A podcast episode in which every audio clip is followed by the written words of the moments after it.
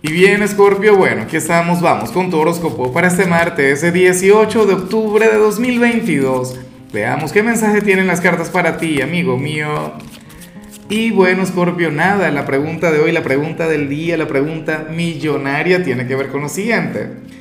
Mira, Scorpio, cuéntame los comentarios del 1 al 10 qué tan enamorado te sientes en este momento. Ay, Dios mío. Bueno, ojalá sea un, un 10, un 9. No, yo creo que un 10 ya es demasiado pero un 7 por ahí, una cosa por el estilo no estaría mal.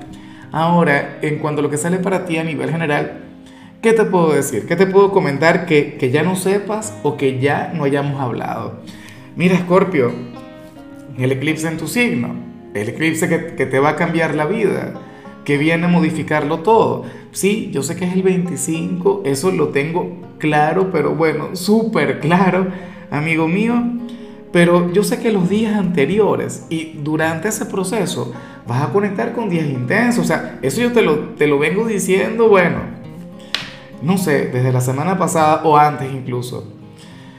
En esta oportunidad sale la carta del vacío. Mira, para las cartas tú eres aquel quien hoy se puede sentir, no sé, con una enorme inconformidad, ¿sabes? Con una especie de impotencia en algún ámbito, en algún área de tu vida, Escorpio estarías, bueno, lo que se dice, cansado, agotado, o sea, eh, en algunos casos inclusive podrían llegar al tema de, de perder la esperanza, ¿sabes?, en el futuro y lo que tiene que ver con eso en particular, no sé, en el amor, en el trabajo, en algún sueño, algo vinculado contigo mismo, Escorpio, pero sería aquel quien tocó fondo, ¿sabes? O sea, ya lo que queda es, bueno, ascender, ya lo que queda es impulsarte.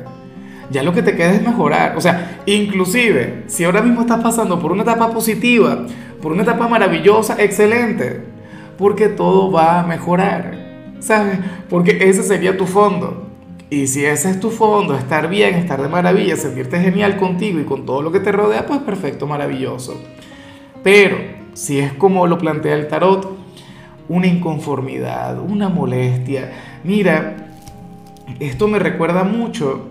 Lo que pasa es que a tu signo, o sea, a ver, recuerdo cuando comenzamos 2020, sabes lo que ocurrió ese año, ¿no? Creo que no hace falta ni, ni recordarlo, ni mencionarlo. Pero yo recuerdo, no se me olvida, que, que en tu predicción anual salía la necesidad de mudarte, o divorciarte, o qué sé yo, casarte. ¿Sabes? Pero dar un cambio radical, un giro de 180 grados en tu vida, ¿será posible que estemos hablando de ello, Scorpio? ¿Será que estemos reconectando con aquella energía? O sea, insisto, a mí me parece una señal extremadamente positiva. Difícil, pero positiva, como todo lo bueno en la vida, ¿sabes? Dime desde cuándo lo, fácil tiene demasiado valor. Dime desde cuándo algo que se te pone en bandeja de plata te mueve, te, te nutre, te llena. Escorpio, esta sensación de vacío, esta inconformidad, el hecho de dar eh, o, o de querer dar ese giro y por ahora no darlo, yo sé que será el impulso, yo sé que es el combustible que te va a llevar a vivir aquella transformación.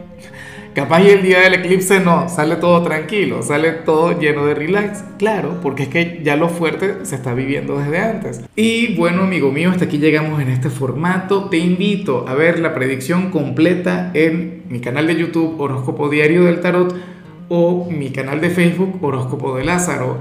Recuerda que ahí hablo sobre amor, sobre dinero, hablo sobre tu compatibilidad del día bueno, es una predicción mucho más cargada. Aquí, por ahora, solamente un mensaje general.